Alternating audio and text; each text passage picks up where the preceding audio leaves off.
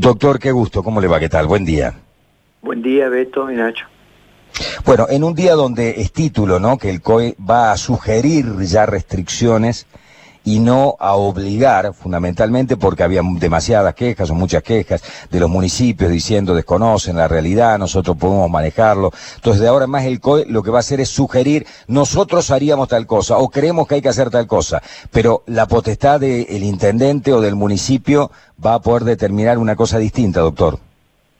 Sí, así es, así es. Va a ser sugerido el plan de acción y después cada localidad va a tomar la decisión. Bien, eh, nosotros queremos preguntarle, doctor, por eh, la situación que se produce con respecto a los contagios y la carga viral, que es algo que, dicen, una persona la pasa sintomática, en realidad tiene una baja carga viral y otros tienen una alta carga viral. ¿De qué depende eso?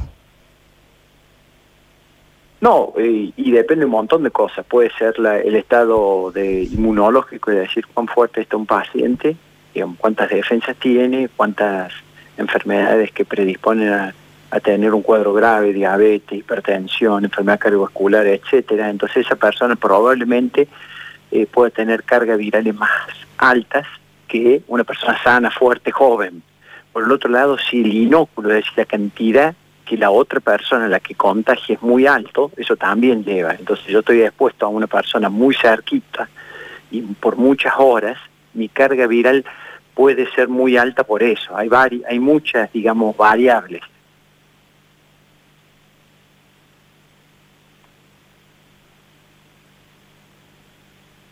¿Me escucha ahí, doctor?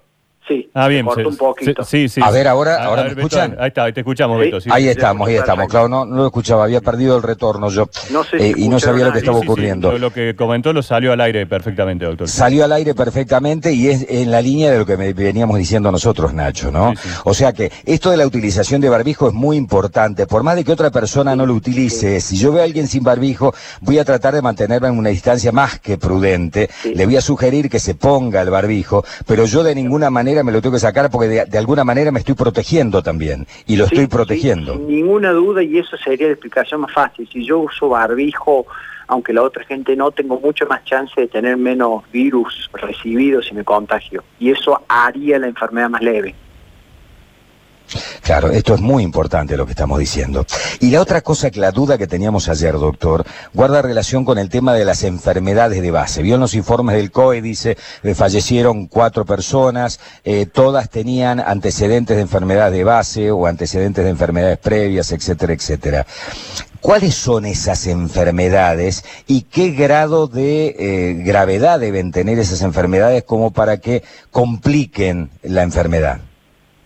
Sí, obviamente mientras, por ejemplo, diabetes, si la diabetes está controlada y está bien la persona, eh, tiene menos riesgo que si no estuviera controlada. Lo mismo en la enfermedad cardiovascular, lo mismo en la enfermedad hepática, la del pulmón, enfermedad pulmonar crónica, enfisema, como decimos, todas esas enfermedades, ni hablar de alguna enfermedad oncológica u otro tipo. Entonces, eh, creo que mientras ¿Y los hipertensos? Yo decía, yo tomo 5 miligramos de nalapril por mañana. Bien, pero me tomo la tensión semanalmente y estoy con la tensión bien. Estoy como controlada. Sí, Lo que yo tomo que es algo mínimo. Eso no complicaría la enfermedad. No, no, pero es más que una persona sin tener hipertensión. Hipertensión fue muy llamativo porque la hipertensión no altera nada inmunológico que sepamos así claramente y por ejemplo la gripe no es un factor de riesgo de la hipertensión, sí la enfermedad cardiovascular, pero en esta en este con este virus es distinto, es una de las cosas que también se está aprendiendo y viendo, ¿no? O sea que todas estas enfermedades de base pueden llegar a complicarla, eh, que, muera una persona de 27 años, como ha ocurrido aquí en muy cerquita de Córdoba, en Villa Allende, en estos días, eh, días pasados. La, sin lugar a dudas tiene que tener algún tipo de complicación de enfermedad de base o puede ser tan virulento la acción del virus porque hay una enorme carga viral que lo puede de cualquier manera llevar a la muerte. Sí, las dos cosas son correctas, es decir, puede ser una persona, lo más común es que sea una, persona que tenga algún factor, como decimos nosotros, predisponente de tener enfermedad grave, pero también hay gente sana que no tiene ningún factor conocido, eh, hay varios ejemplos en Argentina y en el mundo, y fallece sin, sin digamos, predecir eso, y eso es lo complejo de este virus, por eso uno no tiene que desafiarlo porque uno no puede predecir 100% que ninguno se va a, tener una evolución grave. Eh, la mayoría anda bien y eso es lo bueno, pero no se puede predecir. Bueno, en estudios, Nacho. Sí, eh, doctor, quería consultarle, eh, últimamente no se conoce tanto de estos cercos sanitarios que venía haciendo o aislamientos por barrios que venía haciendo el, el COE. ¿Usted eh, tiene que ver esto con un cambio de estrategia? ¿Se siguen haciendo y no se difunden tanto? ¿Cómo, cómo se puede explicar? No, hay mucho, hay, hay algunas cosas que se hacen en el interior de la provincia, hay lugares ahí cerca más chicos, eh, más cortos, se está aprendiendo, obviamente se ha aprendido cómo hacerlo más eficientemente. Eh, creo que, yo siempre lo dije, me parece que lo que ha hecho el COE con Córdoba lograr que nosotros tengamos 16% de las camas críticas de unidad de COVID a esta altura de la pandemia. Y eso nos da una ventaja muy buena con otros lugares de Argentina que en menos de un mes o un mes y medio ya están arriba del 90%, ¿no? Claro, por ahí nosotros, digamos, a veces nos alarmamos de, de, números, ¿no? Y ayer y ponemos los grandes títulos, nuevo récord, nuevo récord, porque ayer hubo 380 y tantos. ¿Ustedes creen que todavía está dentro de lo esperado esto que se viene dando?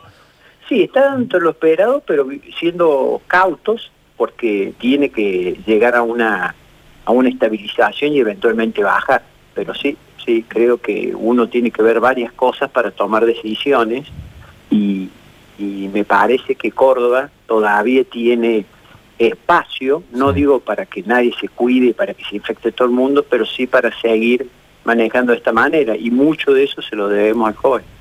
¿Tiene que ver algo, por ejemplo, que en septiembre quizás empecemos a tener días de, menos frío y demás? ¿Hay alguna relación con el invierno? Porque recuerdo que en un momento no, decían con la llegada de la primavera podríamos proyectar actividades, hasta en algún momento se habló de la escuela. ¿Puede modificar algo las condiciones climáticas de septiembre?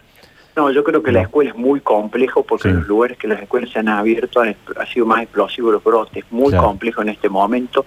Sí creo que la gente que está con los mismos cuidados y los mismos resguardos hasta ahora, que estén afuera es mucho menos peligroso que estén adentro. Entonces es la única ventaja del verano, porque en el hemisferio norte, que ha estado pasando el verano en Estados Unidos, Rusia y otros países, ha sido el peor caso eh, climatológicamente hablando, digamos, eh, es decir, el clima no nos ayuda contra el virus, sino contra la exposición al virus. Claro. Por ahí la escuela, doctor, no tanto por el niño en sí, sino por el resto, ¿no? El movimiento de docentes, de padres y todo lo que, claro. Gente grande eh, que se expone, ya sea cuando los chicos vuelven en la casa, los maestros, sí, sí, es muy complejo en algunos lugares con mucho, mucho resguardo, chicos menos de 10 años, maestros muy jóvenes y sanos, pero creo que todavía para organizar eso estamos bastante lejos. Claro. Bien, ha habido un cambio de determinación en el COE con respecto al tema de los eh, pacientes positivos y los negativos, ¿no? Una persona era hisopada, daba positivo, tenía que cumplir 14 días de cuarentena en su casa en caso de no tener síntomas, eh, si tenía algún tipo de síntomas y esos síntomas se agravaban, iba internado, eh, pero suponiendo de que no haya síntomas y pase asintomáticamente la enfermedad. Ahora se determina que a los 14 días es negativo sin volverlo a hisopar. ¿Por qué? Sí, lo que se hace se mide anticuerpos eh, y un poco porque para ahorrar testeo, porque el test eh, hisopado es el más caro y el que más necesitamos para diagnóstico y el que se usa hasta ahora en diagnóstico de la enfermedad. Entonces, si una persona está hisopado una vez y no está expuesto de nuevo, ya sea positivo o negativo, eh, se lo puede, y pasa el tiempo, ya sabemos que no contagia y que se lo puede eh, seguir con una serología, es decir, estudios de anticuerpos en la sangre. Entonces es una forma o sea, de hay absoluta testeos. certeza que a los 14 días, si no hay síntomas, después de transcurrido los 14 días ya no contagia. ¿Y, y cómo sacan los anticuerpos? ¿A través de un laboratorio? Sí, sí, sacan con una muestra de sangre y es un test que se puede hacer, sí, exactamente.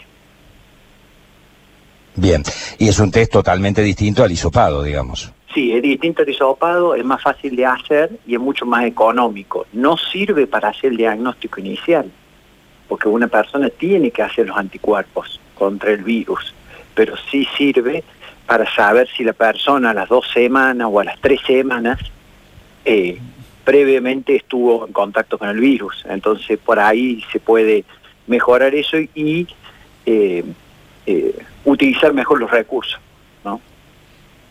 Bien, eh, me parece que ha sido muy claro. La, la Nacho, ¿te última, Beto, duda? la última sí, Sí. eh, solo consultarle al doctor esto de que Córdoba no retroceda de fases y que por ahí se pida desde el gobierno provincial la posibilidad de las reuniones familiares. ¿Usted está de acuerdo? Sí, sí, yo estoy de acuerdo y eso eh, creo, como lo dijo el gobernador, hay que agradecer a la gente ya todo lo que se ha hecho y es parte de lo que hemos logrado entre todos. Me parece que está bien eso. No hay que aflojar ahora. Yo veo mucha gente que se está relajando con respecto al uso de barbijo. Sí, Van en grupos caminando por la colectora y van a viva voz, hablando y todo, nadie tiene barbijo, van uno pegado al lado del otro. Eso es peligroso porque si sigue habiendo mucha transmisión comunitaria, finalmente terminamos contagiando a los grupos de riesgo que son los que corren riesgo de vida, ¿no? Exactamente, exactamente, así es. Doctor Cairo ha sido muy amable como siempre. Muchas gracias. Saludos, hasta Gracias. luego. Buen día.